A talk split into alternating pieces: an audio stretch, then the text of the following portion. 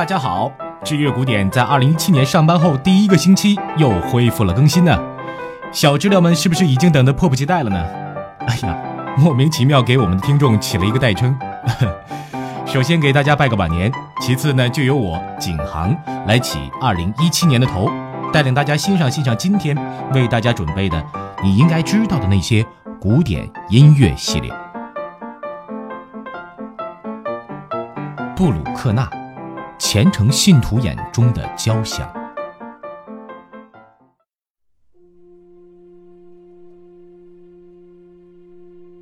布鲁克纳与勃拉姆斯同为19世纪后半叶具有代表性的作曲家。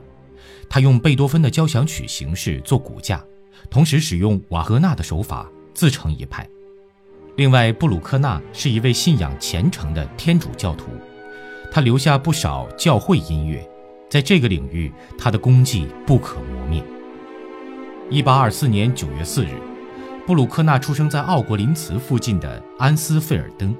父亲是一名教师。布鲁克纳十三岁时，父亲去世，随后他加入了圣弗洛里安修道院唱诗班。不久后，他一面担任小学教员，一方面学习风琴与作曲。一八五六年，布鲁克纳被任命为林茨大教堂正式的风琴手，期间创作了大量的教会音乐。不久后，布鲁克纳辞职，他决心做一名音乐家。一八五五年，他拜师在西蒙西希特门下，进一步研习更高深的乐理。这段时间，经由林茨剧场乐长基茨勒介绍，布鲁克纳第一次接触到瓦格纳，大为感动。邂逅瓦格纳可以说对布鲁克纳有了一生的影响。瓦格纳的音乐引导他走向新途径，让他舍弃古典的陈规，采取自由形式，从而作曲家的情感可以充分发挥。他的教会音乐代表作《D 小调弥撒》，创作于自己四十岁时，1864年。1867年，布鲁克纳正式接过西蒙西希特衣钵，出任维也纳宫廷风琴手及音乐学校的理论科教授。一年，他又创作出 F 小调弥撒，此曲与自己的 D 小调弥撒成就不分伯仲。布鲁克纳作为交响乐作曲家，绝对可以说是大器晚成。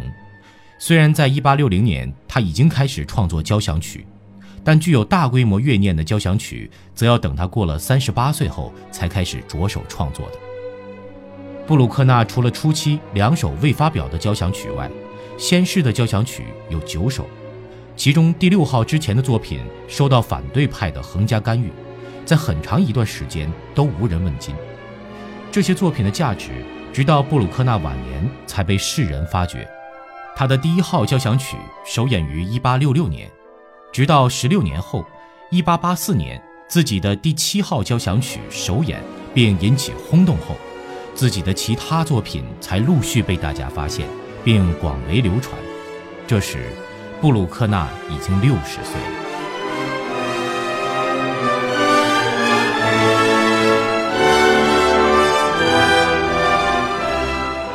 由于自己的信仰，布鲁克纳一生过得朴实无华，内心始终纯净无垢。他的音乐也是如此。他的宗教音乐作品被誉为奥地利教会音乐的典范。三部弥撒曲继承了贝多芬庄严弥撒曲的传统。感恩赞以十分简洁的手法取得极佳的效果，他却十足是个乐坛怪人。虽然这位虔诚的作曲家在自己五十岁。终于在交响曲方面取得突破，他对权威的崇拜在他后三部交响曲上可见一斑。他的第七交响曲是献给巴伐利亚国王路德维希二世，第八交响曲是献给奥匈帝国皇帝弗朗茨约瑟夫一世的，而未完成的第九交响曲则是献给上帝的。如果他不嫌弃的话，作曲家这样说。一八九六年，布鲁克纳以七十二岁的高龄在维也纳去世。布鲁克纳生活的年代，乐坛分为两派：汉斯利克和勃拉姆斯的绝对音乐阵营和瓦格纳阵营，两者之间可谓是势同水火。当时，评论家妄断地把布鲁克纳归到后者，直到二十世纪，布鲁克纳才得到普世的认同。他的乐坛怪人称呼同样体现在他对自己的交响作品的改动上。他绝不是对细枝末节的修修补补，他的第一、三、四和八交响曲修改完全就是重写，特别是第四浪漫交响曲，完全是另一部作品，只是谐谑曲和中曲和旧版有些许相同。出版是一个多层混合体，没有考虑到演出的难度。修改版本在多个方面多显得更平滑，在和声和配器方面更有自己的风格。宏大的建筑音响为短而明的乐句让路。到了二十世纪七十年代，布鲁克纳的学生费迪南德·略奥和兄弟斯科克对布鲁克纳交响曲进行编辑重新推广于世。这个版本的确提升了现在布鲁克纳的影响力。在被出版的初稿中，乐队音色更具有瓦格纳的特色。布鲁克纳交响曲的原貌，在一九三二年的一场纪念音乐会上得以重见天日。在这场音乐会上，布鲁克纳第九交响曲前三乐章的原版被搬上舞台。布鲁克纳主要的作品包括生前发表的十一首交响曲，以及多首教会音乐、合唱曲、风琴曲等。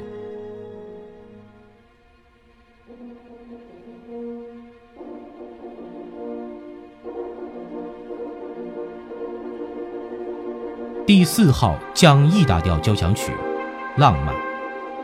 布鲁克纳是个大器晚成的作曲家，他所留下的九首交响曲无疑是19世纪后半叶的纪念碑，一直到今天仍然光彩夺目。其中，第四号降 E 大调交响曲由他亲自提名为《浪漫》，此曲亲切感人，是他九首交响曲中最著名的。浪漫的意义既非对古老时代的怀念。也不是一般长的情感表达，而是布鲁克纳追求的更高层面的精神性浪漫，是他所推崇的基于神秘力量的浪漫。当然，如果你过分拘泥于标题，这首作品会变得晦涩难懂。你需要保有一颗同样虔诚的心来欣赏布鲁克纳的音乐，这样比较容易理解了。在欣赏布鲁克纳的交响曲之前，首先需要知道他的几个特征。这是他九首交响曲中的共性，可以说是布鲁克纳样式。第一，开头处在弦乐的颤音中，法国号与大提琴汪洋般的演奏，呈现一种云的感觉。第二，奏鸣曲形式往往使用第三主题，平常是第一主题与第二主题，这一点非常重要。第三个，当乐章接近终了时，使用高度神秘性的圣歌。第四，第四乐章使用第一乐章的主题，起到统一全曲的作用。这些特征在第四号交响曲《浪漫》中逐一被印证。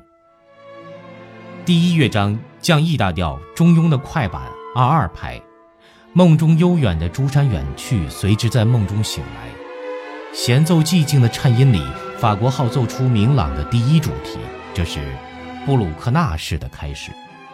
在木管群的烘托之下，长笛出现六个上行音型动机，经过各种发展，导出温和的第二主题。第三主题以法国号的强奏引出，再度回复寂静。铜管合唱胜利，进入发展部。第二乐章 C 小调，行板四四拍，这是充满哀伤的乐章，附弱谱器的小提琴与中提琴倾诉着哀叹。大提琴有如发言人一般闷闷地进入，不久，此主题移行至木管声部合奏，接着是中提琴哀愁的曲调。发展部以布鲁克纳精妙的技巧提高了悲怆的美感。第三乐章，活泼的快板但无失速，四二拍诙谐曲。此曲诙谐曲是布鲁克纳最杰出的创作之一。第一部是勇士狩猎之歌。与中段快活的农夫舞蹈形成对比。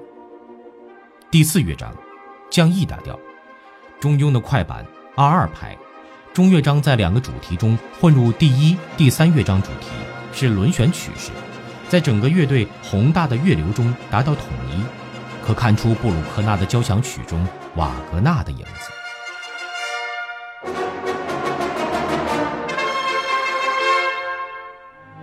降 E 大调第四交响曲浪漫，创作于1874年，是布鲁克纳在奥地利阿尔卑斯山区风景秀丽的乡村中写成的。